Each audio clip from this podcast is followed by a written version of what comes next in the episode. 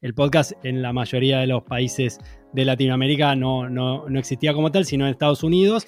Y en los últimos dos años, digamos, hacemos un salto, un salto temporal, Spotify no solamente habilitó que existan los podcasts dentro de una plataforma musical, sino lo que se está dando ahora en el que están a niveles globales cabeza a cabeza. Eh, los números de este año indican que Spotify y Apple están prácticamente en mano a mano.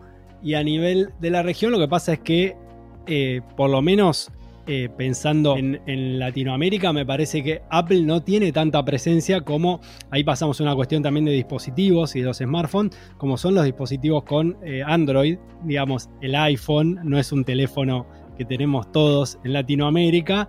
Y ahí Spotify tiene, me parece, una luz de ventaja. Me parece que, Apple de ninguna manera va a poder, va a poder acortar. Digamos, cuando Spotify se metió en esto del podcast, se metió con una decisión y teniendo también el campo del Android, que extrañamente Google por ahora no, no explotó, ¿no? También pensando que, es un, un sistema operativo y que el podcast es propio de los smartphones, digamos, la principal vía de escucha de los podcasts son los teléfonos inteligentes, no hay ninguna estadística que indique lo contrario. Una industria en apogeo, aunque por ahora sea más apuesta que realidad cuando se habla de monetización. Las promesas que se cuentan en grandes ingresos llegan desde Estados Unidos. Las ideas e intenciones abundan en Latinoamérica. Las primeras certezas que hablan castellano son casi una exclusiva de España, pero todos coinciden en algo hay que experimentar con podcast. Para los medios es la oportunidad de seguir hablando cuando algunos parecen quedarse sin voz ni autoridad. Para la radio, la oportunidad de ser sintonizada por fin bajo parámetros digitales y de nuevos consumos. Para los creadores independientes, la ocasión de soñar con vivir de lo que hacen sin grandes presupuestos. Para escritores, guionistas y periodistas, la oportunidad de hacer periodismo long form sin la amenaza de que resulte cierto que la audiencia no lee. Es Pablo Fischer, periodista especializado en la industria del podcasting a través de Escucha Podcast, editor de sonido y productor. Yo soy Mauricio Cabrera y este es de Coffee Americano, episodio 18, segunda temporada. Comenzamos. Aquí comienza de Coffee Americano. Grandes historias para grandes storytellers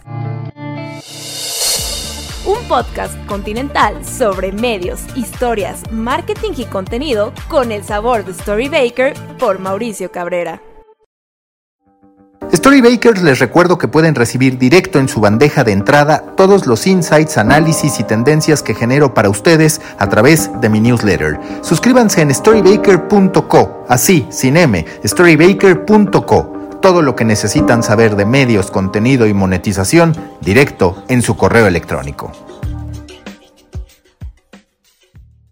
Nuevo episodio en The Coffee Americano. Me da mucho gusto saludar a Pablo Fischer, quien es fundador de Escucha Podcast, un periodista sobre podcast. Pablo, muchas gracias por estar en The Coffee Americano. Lo primero que te quiero pedir es, ayúdanos, ayúdale a la audiencia a entender hoy cuál es el estado del podcasting en Latinoamérica, porque recibimos a veces muchas versiones encontradas. Una, la de las productoras, la de las plataformas que te dicen, estamos viviendo una explosión, hoy todos hablan del audio. Y otra, que a veces es la de las calles, que tú dices, bueno, es que si este fenómeno es tan real, no lo estoy notando tanto en las calles, más allá de que con cierto sector, pues sí puedes ponerte a hablar de determinado podcast. Sí, eh, bueno, muchas gracias Mauricio por la invitación. Eh, me parece que es un momento muy interesante del podcast en Latinoamérica, con varias cosas eh, para observar desde el punto de vista de, pensando justamente esto que decís de, pensar en las calles, de pensar en, las personas que, que, viven su vida todos los días y que consumen, que consumen medios, que consumen eh, películas, series, plataformas, eh, tanto pienso en, lo tradicional y pienso en, lo nuevo, en lo que es la cultura digital. Eh, pasa por un lado que, las personas que estamos en el, mundo del podcast, en el mundo de los medios digitales, vemos la cosa quizás demasiado de cerca, ¿no? Y demasiado de cerca aparece como una, una distorsión. es importante destacar el crecimiento en Latinoamérica.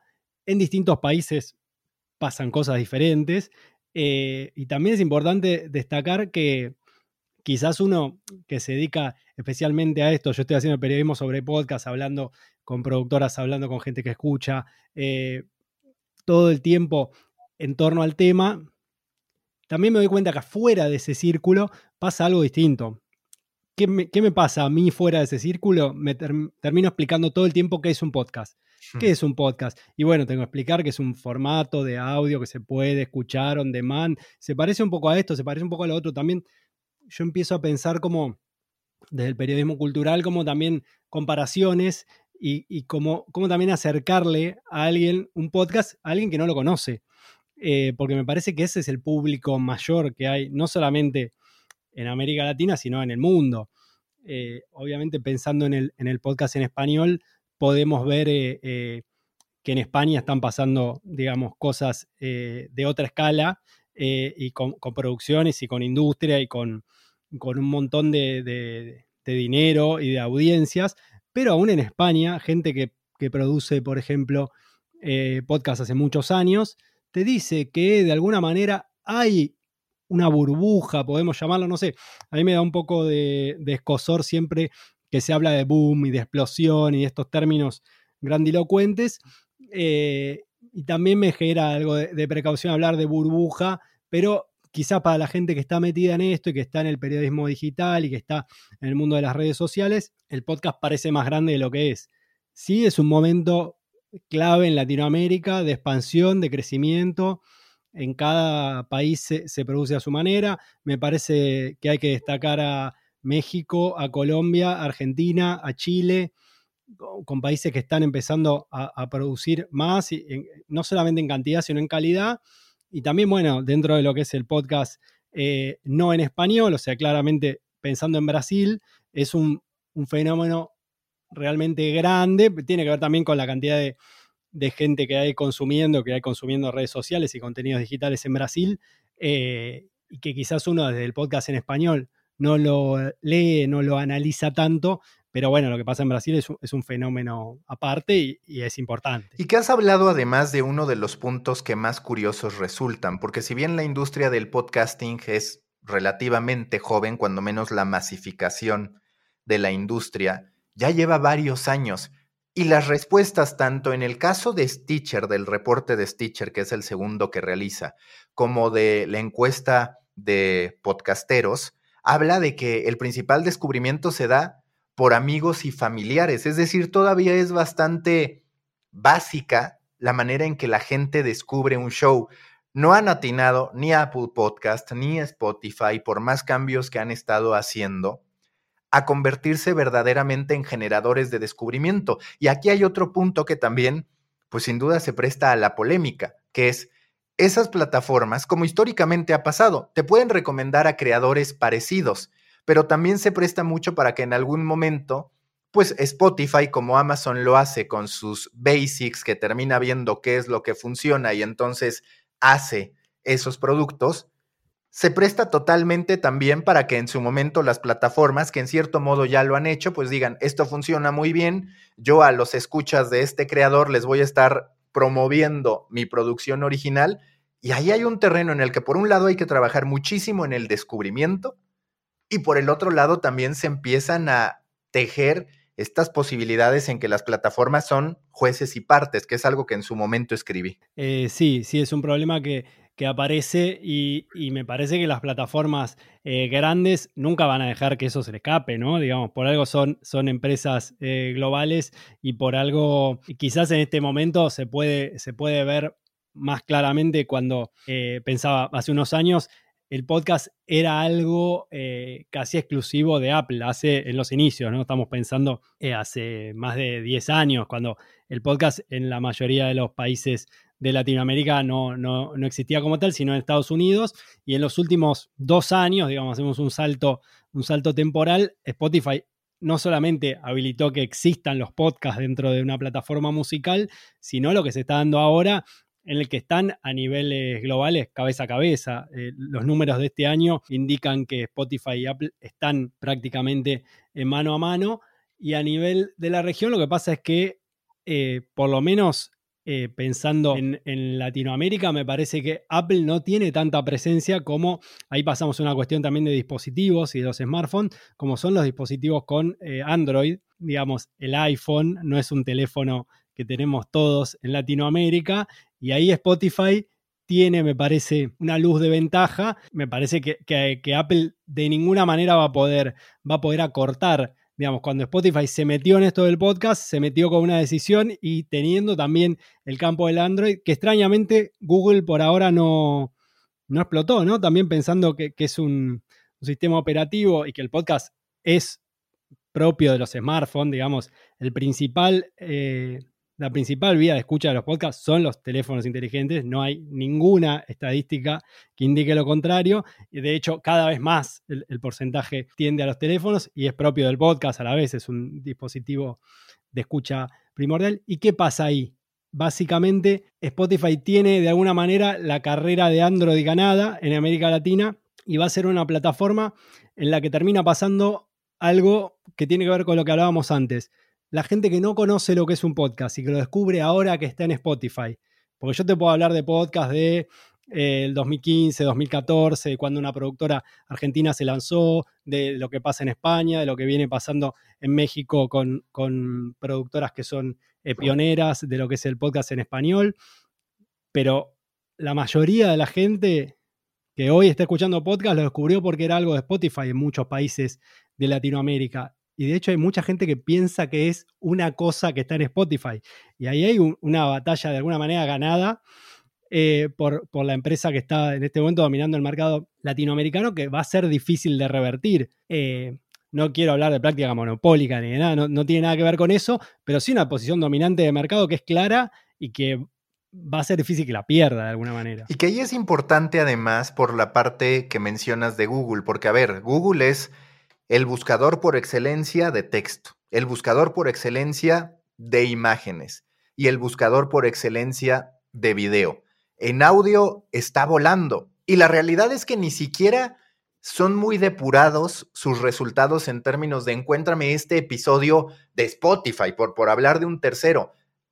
Es una de las grandes batallas que también tienen que ver con esta carencia que tiene la industria del podcasting, el llamado discoverability. Sí, es un problema grande. Hace un tiempo eh, eh, uno busca un episodio de un podcast y uno pone el nombre del podcast y la palabra podcast, aparecen los resultados de búsqueda, que eso es un avance importante, pero yo no termino de entender por qué no hay una decisión de, Google de, ir más allá. Si uno en esos resultados de búsqueda pincha en el episodio, se abre Google Podcast, que también es una aplicación eh, para los teléfonos Android, pero todavía no, no, viene incluida en forma nativa en los teléfonos. Es como, eso es bastante inentendible que, Google teniendo tan a la mano y de ser un, tercer jugador eh, bastante importante, no sé, por algún motivo no, toma la decisión. Y esto es una cuestión eh, global, digamos, no solamente Latinoamérica. Google tiene ahí al alcance de la mano el podcast y por algún motivo no, no termina de, de decidirse. De tus últimas entrevistas, experiencias, observaciones, ¿qué dirías que hoy hace falta para que se asiente, para que madure la industria del podcasting en Latinoamérica? Entendiendo que, por ejemplo, la comedia hoy está muy bien posicionada, entendiendo que factores de superación personal también está muy posicionado, pero que de ahí en fuera, por ejemplo, la ficción, pues no, no está tan posicionada como se quisiera. Incluso los true crimes no abundan. Se han dado algunos casos específicos, Fausto es quizás el más conocido en Latinoamérica, pero no termina por explotar. Desde tu perspectiva, ¿cuáles son esas áreas de oportunidad y qué es lo que tiene que ocurrir para que se alinean las cosas? Bueno, tienen que ocurrir varias cosas, pero pienso en, eh, sobre todo, eh, esto que decís que, sí, que lo que sería comedia, también lo, que es eh, conversacional, tiene una preponderancia, pero hay, y, algunos datos de la, encuesta POD que salió recientemente lo, lo indican, hay como una preferencia por lo que es periodístico, por lo que es no ficción, por contenidos históricos y educativos, que se está produciendo, pero muy, en forma muy salteada, muy esporádica. También con la particularidad de que quizás los proyectos, eh, digamos, los proyectos de, más larga duración, como estoy pensando en Radio Ambulante, básicamente, que es un podcast producido desde Estados Unidos eh, por latinos para toda Latinoamérica, que tiene 10 temporadas. Es un podcast eh, periodístico y básicamente es uno de los proyectos referentes en la región También puedo pensar en, proyectos como Las Raras, que desde Chile viene produciendo también un registro eh, periodístico de no ficción, también documental, con, música original. Eh, como que hay, producciones de calidad que están marcando también un camino en lo que es no ficción en, América Latina y que por ahora parece difícil de seguir. Eh, yo creo que porque tiene un estándar de calidad, un estándar de producción que, parece para, para, iniciar un proyecto de podcast que parece un poco inalcanzable, pero también son proyectos referentes desde, desde cómo se gestaron y desde la independencia. Eh, digamos, no olvidemos que Radio Ambulante, estando eh, produciendo de Estados Unidos y estando en NPR, no deja de hacer año a año sus campañas de, juntar suscriptores, de juntar a los deambulantes, y ese es el inicio de cómo se, financió ese proyecto. Ellos comenzaron con un crowdfunding y no lo olvidan y no lo dejan de hacer por tener otros acuerdos y por tener una productora como Radio Ambulante Studios y por tener el hilo y por tener acuerdos con Vice para producir el hilo, que es su, otro podcast, digamos, de Radio Ambulante Studios. Y es un proyecto que, hoy es enorme y que uno dice, bueno, no, si uno va a empezar un podcast, eh, eh, hay también como una tendencia, por ejemplo, dentro de los podcasts periodísticos a querer hacer un radio ambulante.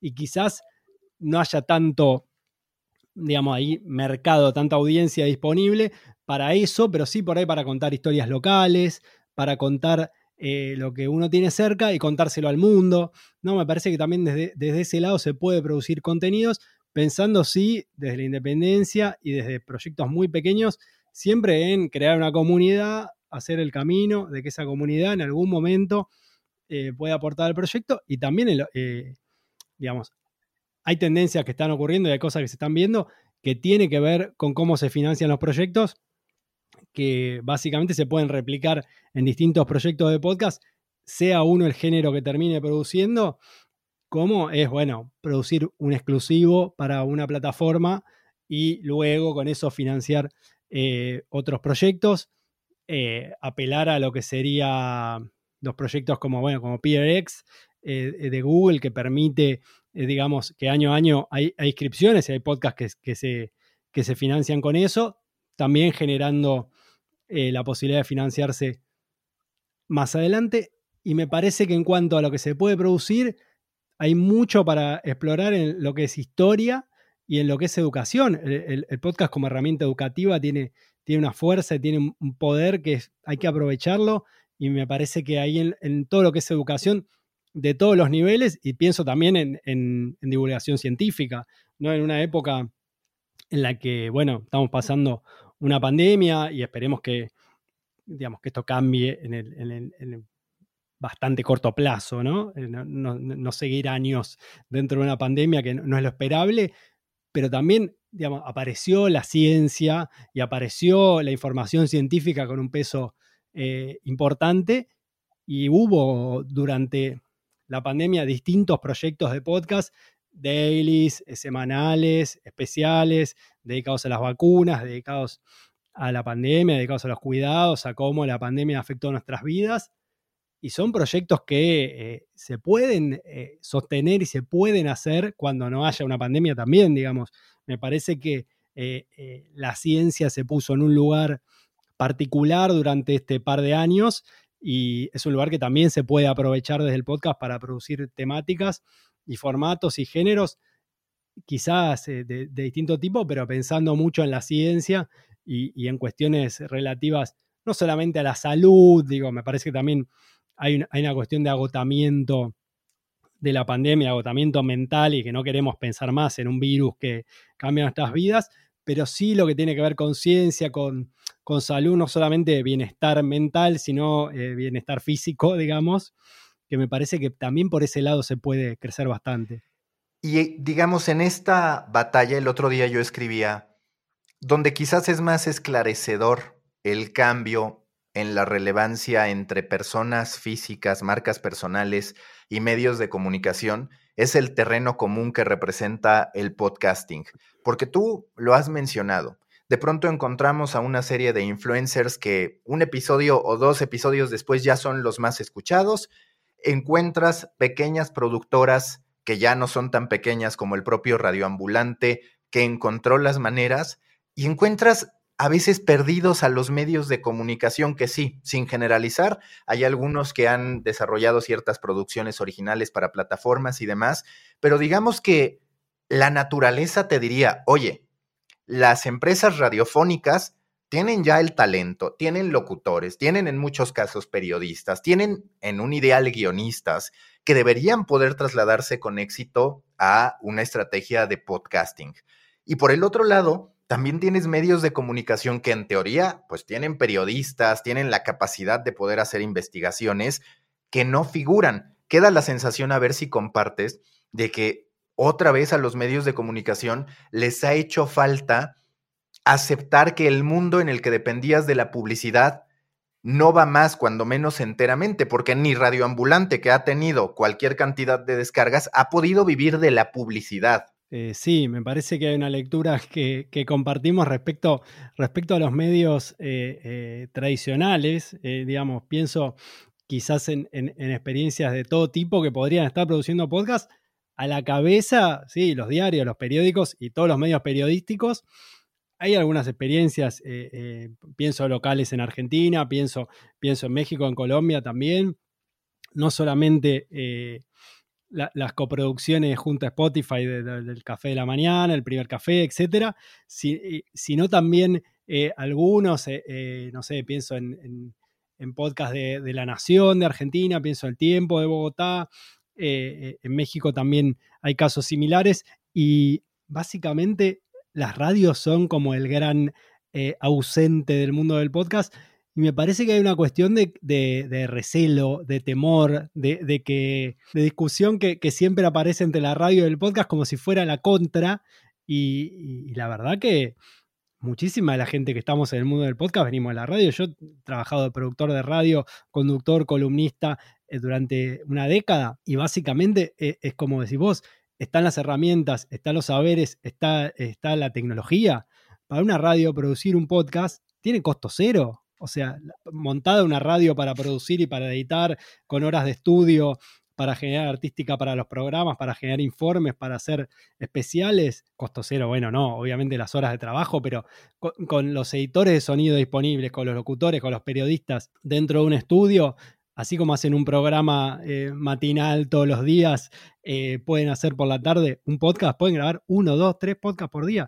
Eh, realmente me parece que experiencias interesantes para pensar esto. Me parece clave pensar en, Podium Podcast, que es un ejemplo de España que, es de prisa y que, tiene que ver con la radio. O sea, eh, si vos vas a ver las personas que trabajan en Podium Podcast hoy, el currículum de todas esas personas incluye años de radio, años de años. No, no, no estoy hablando de, de gente que pasó un periodo breve por la radio. Pero también hay una cuestión que para mí genera un problema cuando se produce una radio, que es que el podcast tiene características desde el lenguaje, desde el estilo, desde el, desde el formateo y también una variedad de géneros que no es lo mismo que la radio. La radio habla a muchísima gente. La radio es una radio transmitiendo broadcasting, ¿no? Como transmitiendo ampliamente. La radio suele tener un tono más arriba, más elevado, más gritado, entre comillas. Si bien no se grita en radio, el, tempo es más elevado y es más arriba. Y el podcast, como generalmente se consume mayormente con auriculares, con, con audífonos, hay que bajar un poco el tono. Hay una cuestión de, de, de, tiempos y estilos. Se puede producir podcast con el estilo que cada persona quiera y los podcasts de comedia no son los mismos que los periodísticos, que los de entrevista. Eh, por supuesto que los tonos son diferentes, pero hay una cuestión general que es, que es distinta. Sobre todo pienso un, ejemplo muy, muy simple y a la vez muy complejo, porque vos me preguntabas un poco eh, por la ficción también, que es justamente el radioteatro. El radioteatro, el radiodrama, el clásico radioteatro que se hizo durante décadas. Por ejemplo, eh, en Argentina se produjo en los años 40, en los años 50. Esto fue hace eh, estamos más cerca de cumplir un siglo que de, que de pensar cuántas décadas fueron hacia atrás, ¿no? Y el radioteatro era teatro en radio, era un estilo de, decir y de actuar y de, poner la voz y de proyectarla, que hoy no se puede hacer en ficción de la misma manera. Eh, si escuchamos las ficciones de referencia en español, como pueden ser las, que, las de Podium Podcast, eh, producidas de España, pero también pienso, por ejemplo, eh, una muy interesante es Caso 63, que se hizo el año pasado durante la pandemia en Chile y que habla de un futuro eh, distópico particular, es una serie de ciencia ficción. tiene un estilo actoral y un estilo de, lo que es el libreto y lo que es la historia, que es mucho más parecido, sobre todo en la línea de las de podium, digamos, a lo que sería eh, el cine, el audiovisual. Sería como cine para los oídos.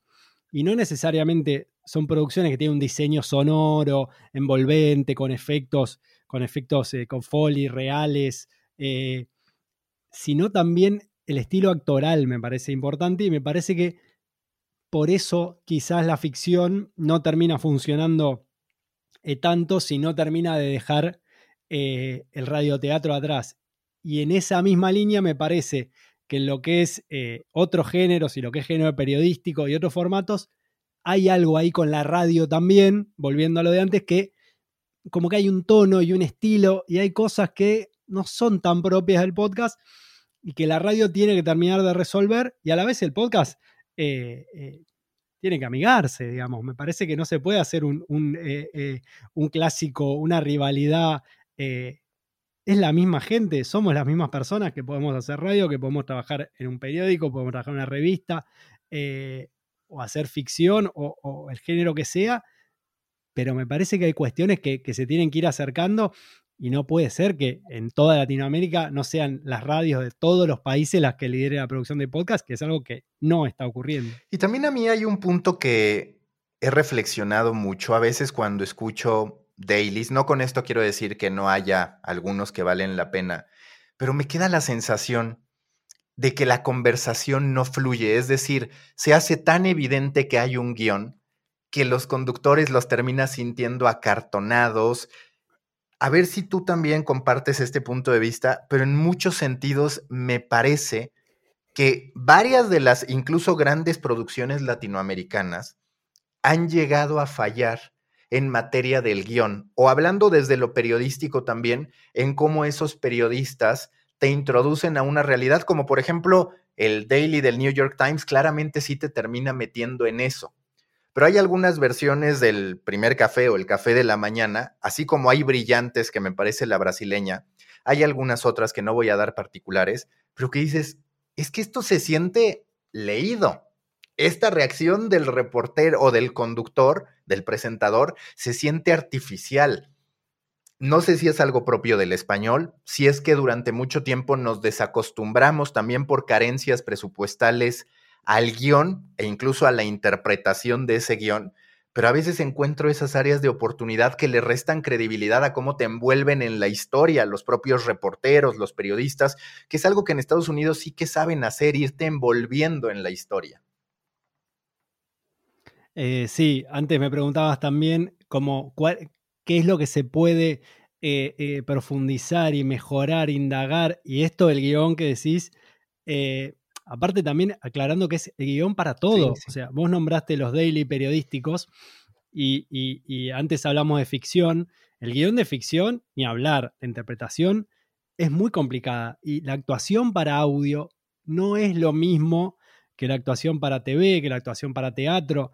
Cualquier actor lo sabe, cualquier actor que haya trabajado en distintos, en distintos, eh, eh, eh, que haya hecho televisión y que le hayan dicho, no, tenés que actuar un poquito más chiquito acá porque tenés una cámara que te enfoca la cara de un tamaño enorme, o la gente que te va a ver en una sala de cine. Y para lo periodístico pasa lo mismo.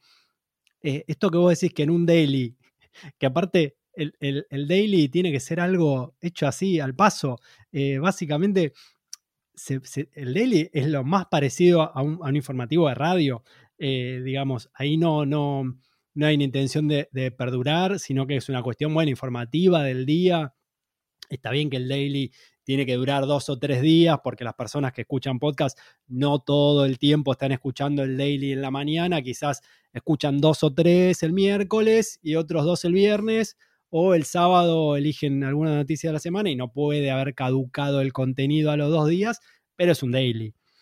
Y, en otros eh, formatos periodísticos también pasa esto, que es la dificultad eh, que, que, sí en el, en el, podcast angloparlante está resuelta o se encuentra mucho menos, que es la dificultad de interpretar el guion.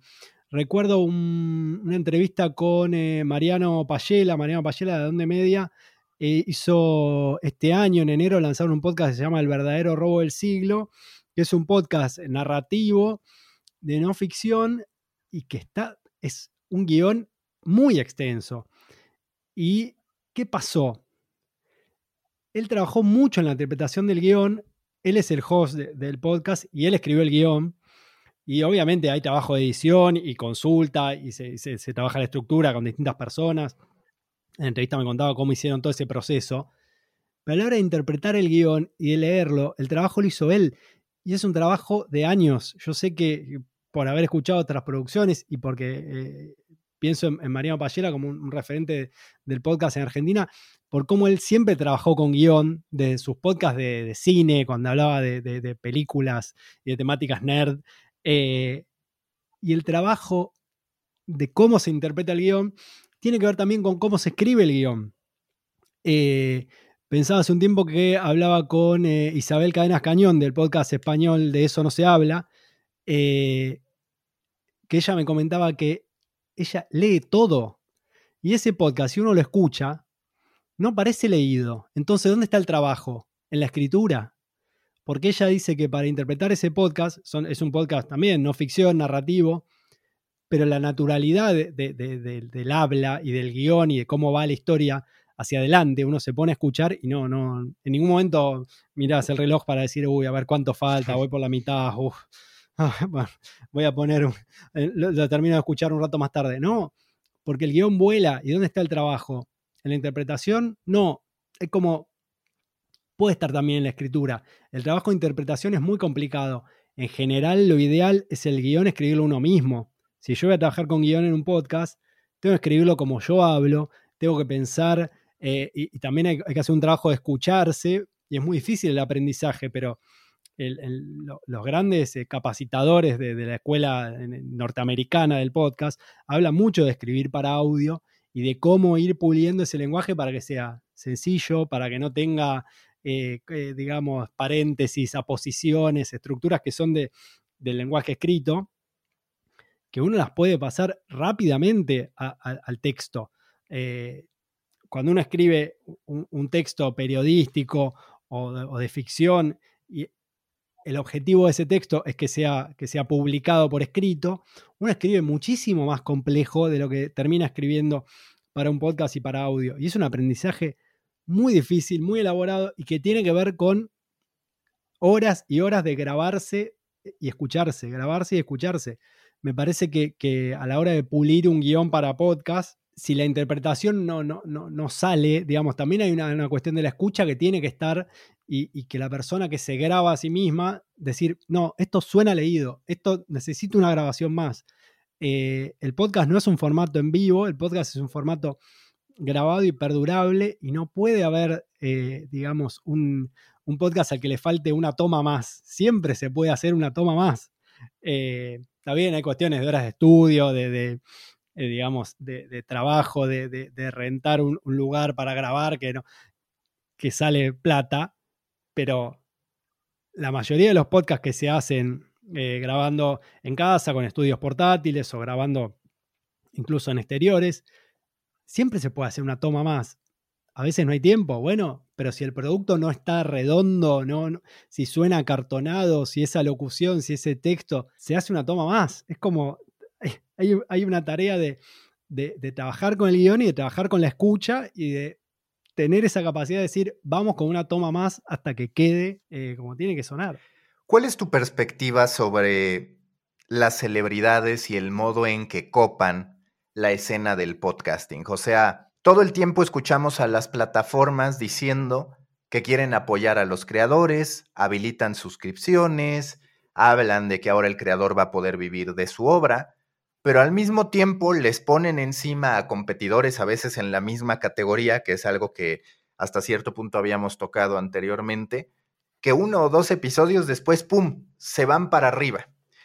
Y entonces empiezas a crear primero una frustración, segundo, hablas de querer incentivar que más gente haga podcast, pero habría que preguntarse el para qué, porque queda claro que no todos van a poder vivir de su podcast, que algunos quizás lo podrán usar como una herramienta de marketing muy atractiva que les derive en ingresos de otro lado. Pero a lo largo, incluso lo he visto en Twitter, pues hay muchas conversaciones sobre las celebridades y los influencers, que por un lado te dan descubrimiento, hacen que más gente se entere del podcast, pero por el otro es una realidad que lo están copando, lo están copando, lo están copando y que las grandes inversiones de las plataformas no van a los creadores de contenido pequeños y medianos, sino que van a esos influencers. ¿Cuál es tu lectura sobre este rol que juegan estas celebridades?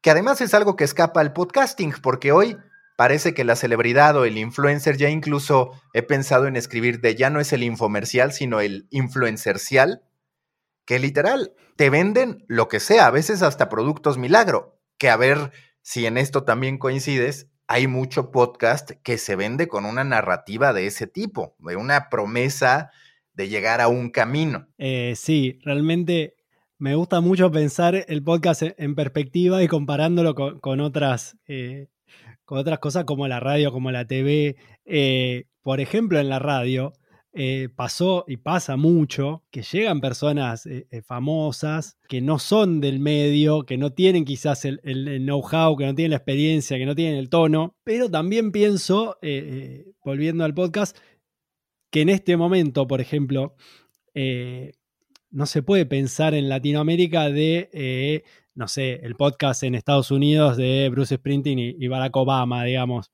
que es una, apuesta que solamente puede hacer eh, la industria estadounidense. O sea, estamos hablando de uno de los músicos más conocidos de la historia de Estados Unidos, y un presidente eh, de los más importantes, no solamente de la historia de Estados Unidos, sino de la última época. Son dos figuras que no, pero digo, pensando en, influencers y, como en, figuras, digamos, más de, lo, que es la cultura digital y quizás eh, va de youtubers que hacen un podcast o, influencers digitales directamente que lo, usan, como decías, de, como esta herramienta de, marca, de marketing, me parece que hay un poco de todo. No, no se puede enojar el mundo del podcast porque vienen eh, personas de afuera eh, me parece que mientras más visibilidad tenga el podcast, pero igual es muy difícil. Si vos me decís qué postura tengo, es como, no sé, depende del país.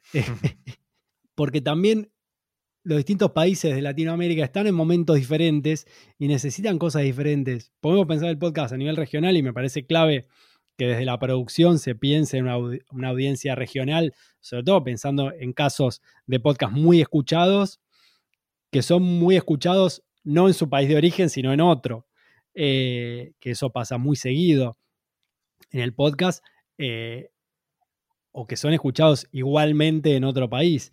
O por ahí un podcast producido desde Colombia tiene la mayoría de su audiencia en Colombia, pero un porcentaje importante en México y viceversa. Entonces, también me parece que desde la producción, todo lo que sea que más gente se sume al podcast, básicamente va a ser beneficioso. No podemos estar en contra de que vengan famosos al mundo del podcast, si bien después sí producen contenidos que quizás no están tan buenos, que quizás son eh, parecidos a lo que hacen en otros, en otros eh, digamos, si viene un youtuber a hacer un podcast, va a ser quizás más parecido el tono, el estilo a lo que hace en YouTube. Lo mismo va a pasar eh, con, con no sé, qué sé yo, viene un famoso de la televisión, una actriz, y quizás no, no, le sale.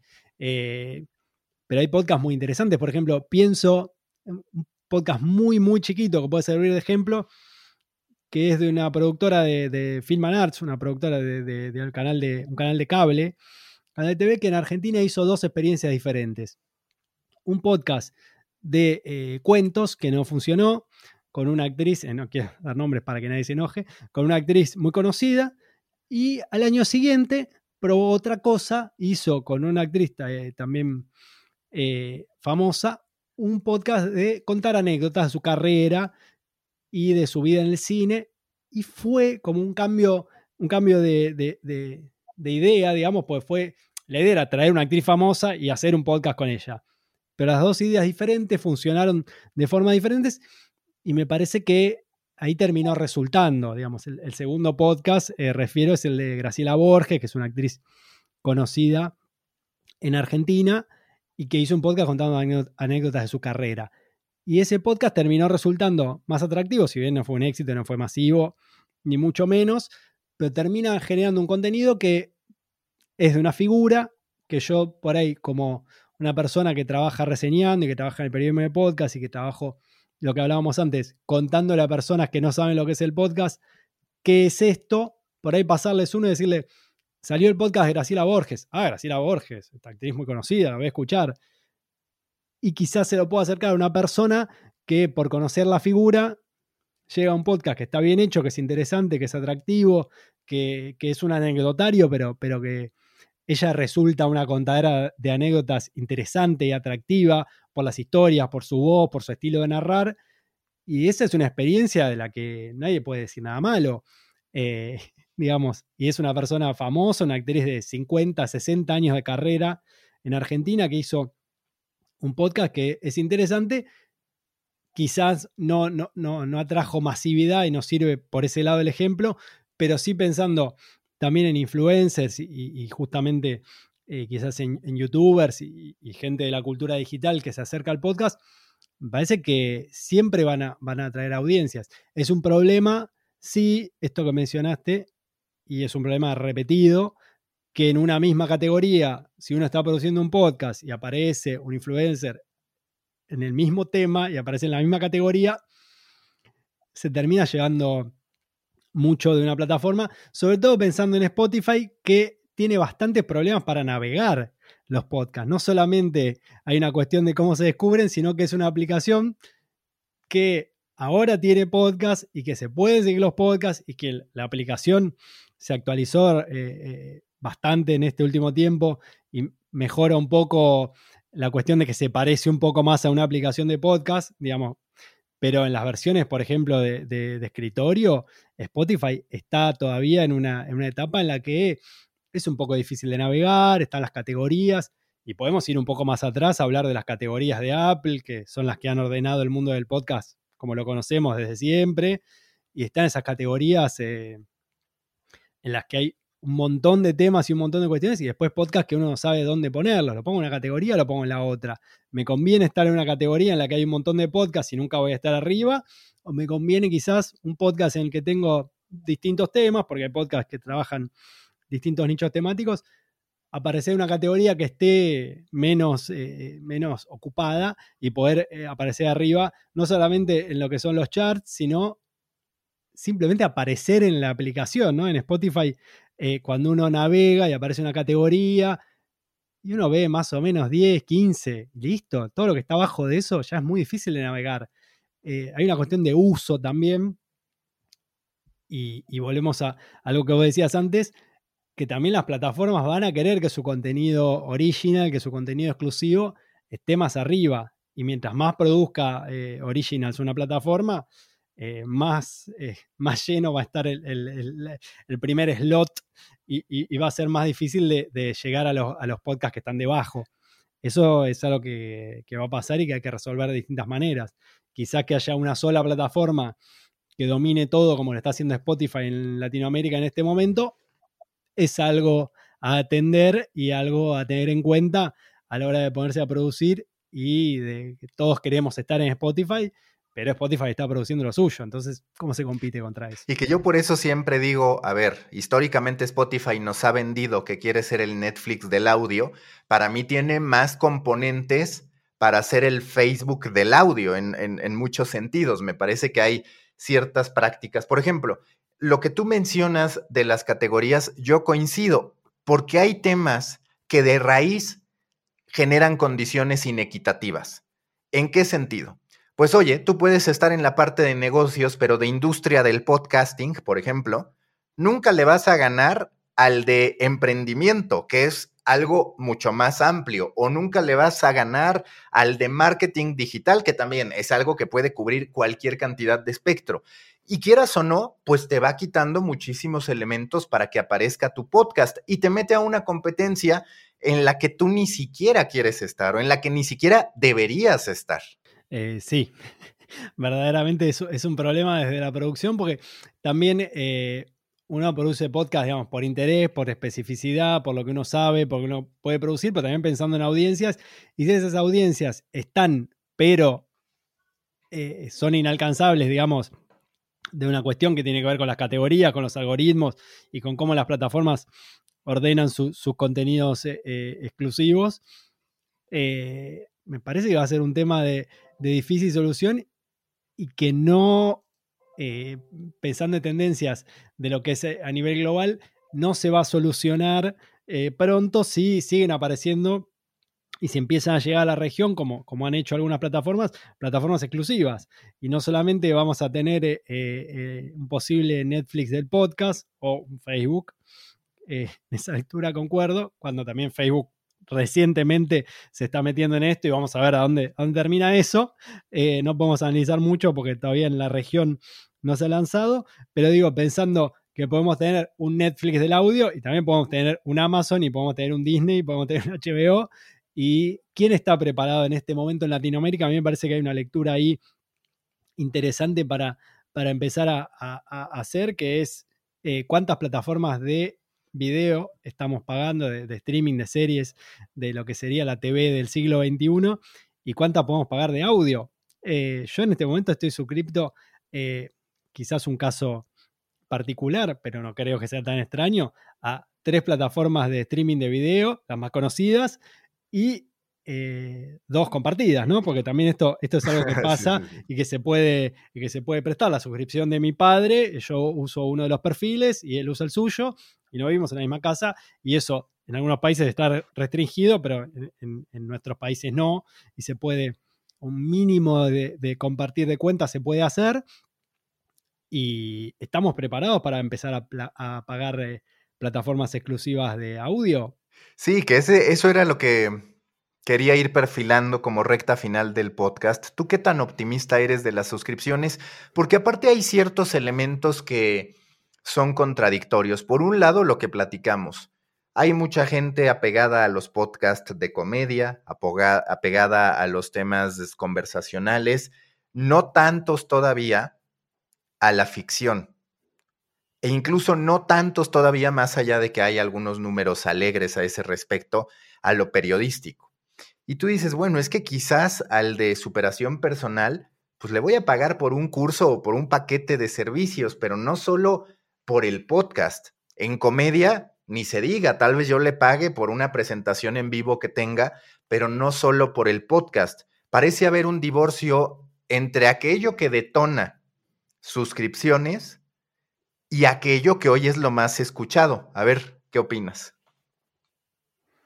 Eh, sí, sí, puede ser. Aparte, pensando en que, en que siempre es un desafío eh, monetizar y se pregunta mucho en lo que es la cultura digital, en el podcast en particular, cómo monetizo mi contenido. Eh, pero eso tiene que venir desde, también desde estrategias clave en este momento, como, bueno, la creación de una comunidad, de una comunidad de interés, de una comunidad oyente, de una comunidad de participación en quizás otras cosas que no sean solamente un podcast. Hoy un podcast tiene que producir un podcast y producir algún contenido en video, algún, y no solamente digo un, un, eh, trailer, un avance para redes sociales, sino pensando en eh, contenidos para su comunidad, en vivos de Instagram, eh, participar en YouTube, en Twitch, empezar a, también usar esas herramientas, un newsletter de acompañamiento, ¿no? Hay algunas productoras eh, de Latinoamérica. Pienso, por ejemplo, un, caso de la no ficción, la productora de, Colombia, de podcast de no ficción. Tiene un newsletter de acompañamiento muy interesante, muy cuidado para su audiencia de suscripción que, tiene a través de Patreon. Me parece que también crear una comunidad oyente que pueda aportar en Patreon o en alguna plataforma de ese estilo y generarle también un contenido extra, ¿no? Eh, digamos, si uno hace un podcast periodístico o quizás de un género porque uno también piensa esto que, vos decías de la comedia. Bueno, alguien que hace un podcast de comedia tiene la posibilidad, comediante, de hacer un show en vivo y de tener eh, algo que quizá para un podcast periodístico es más difícil, si bien se hace y se, han hecho muchas veces presentaciones en vivo de, podcast periodístico, pero quizás hay otras maneras como un contenido que eh, sea de pago para una comunidad que pueda hacer un aporte y darle un episodio especial o darle la posibilidad, como se, piensa mucho en esto de que son las recompensas de Patreon. Digo Patreon mucho porque se usa eh, eh, habitualmente y en podcast se está empezando a usar, pero se podría usar mucho más. Como bueno, en lo que son las recompensas, empezar a pensar en un contenido extra o en, bueno, vamos a hacer un episodio de una temática que la audiencia elija o vamos a generar, eh, bueno, merchandising. También hay que ver las posibilidades que son muchas y la posibilidad de financiamiento siempre estar abierto a que sean muy variadas, muy distintas, de distintas vías y con eso también empezar a, generar eh, ingresos y también tomando estrategias de, justamente los, contenidos eh, de influencer o de comedia o de conversación que son más exitosos y que generan un montón de cosas. Como vos decías, quizás un influencer que hace un. que te puede vender un curso, que te puede vender un curso de, superación personal, de, autoayuda, etcétera. Bueno, quizás un podcast periodístico que haga un contenido extra. También puede dar un taller, quizás puede trabajar en capacitación, quizás puede pensar en, cómo de alguna manera generar con, lógicas similares algo que sea propio de contenidos eh, periodísticos y bueno, ni hablar de la ficción, que, lejos de lo que es comedia, eh, lo que sería la, ficción, eh, digamos, temáticas de horror, ciencia ficción, bueno, ficción clásica de cualquier, de cualquier género, se puede trabajar mucho ahí y pensando también eh, en lo que han generado fenómenos, pienso en podcast clave de, la producción angloparlante de Estados Unidos, que han generado fenómenos de presentaciones en vivo eh, muy masivas, y pienso en, no sé, en Welcome to Night Vale y, por ahí podcasts así que van generando un fandom que es similar al que podríamos decir, eh, no sé, de, Harry Potter, El Señor de los Anillos, como también generar esa, esa comunidad de, interés y que realmente ahí aparecen, digamos, formas en las que se puede obtener un ingreso, no solamente empezando en monetizar a través de suscripciones y de eh, lo que sería todo lo, digital y los beneficios de Patreon, sino también generar un ingreso en el mundo real, digamos que es un desafío y que quizás uno cuando hace un podcast dice, bueno, no, yo hago esto, este es mi género, mi formato, trabajo en este medio que es digital, lo hago quizás de mi casa, lo hago en un estudio, y hay que romper ahí la, distancia con el mundo real y, si el dinero está afuera, buscarlo y con presentaciones, con merchandising y con distintas herramientas que, que están disponibles y que quizás uno no la piensa en un proyecto y, puede imitar o, copiar en el buen sentido algo que hace eh, un influencer o un comediante. Pablo, última pregunta de siempre en The Coffee y además por favor ayúdanos a que la audiencia sepa cómo puede seguirte o suscribirse a tu newsletter. Si tú fueras un tipo de café a partir de tu personalidad, de lo que quieres proyectar, ¿qué café serías? ¿A qué sabría el café Pablo Fischer? Bueno, tengo que pensar eh, mucho en café, pero eh, hay una cuestión que voy a tratar de, enlazar, que es, yo tomo el café como sale de la cafetera sin azúcar, lo cual es difícil porque ayudaría a pensar en un tipo amargo, pero básicamente podemos pensar en un café que sea quizás ese café un poquito más largo, pensando quizás en un, en un newsletter y un contenido que tiende a ser un, poco más extenso cada vez. Un café americano sería un poquito el, que es un poquito más largo y cortado, un poquito para algún matiz meterle. Eh, pensando en, este Escucha Podcast y en escuchapodcast.net, que es la, forma de acceder a la página web y a newsletter. Allí está eh, todo lo que es para suscribirse, suscribirse de forma gratuita. Eh, y también en Twitter estoy como arroba escucha podcast.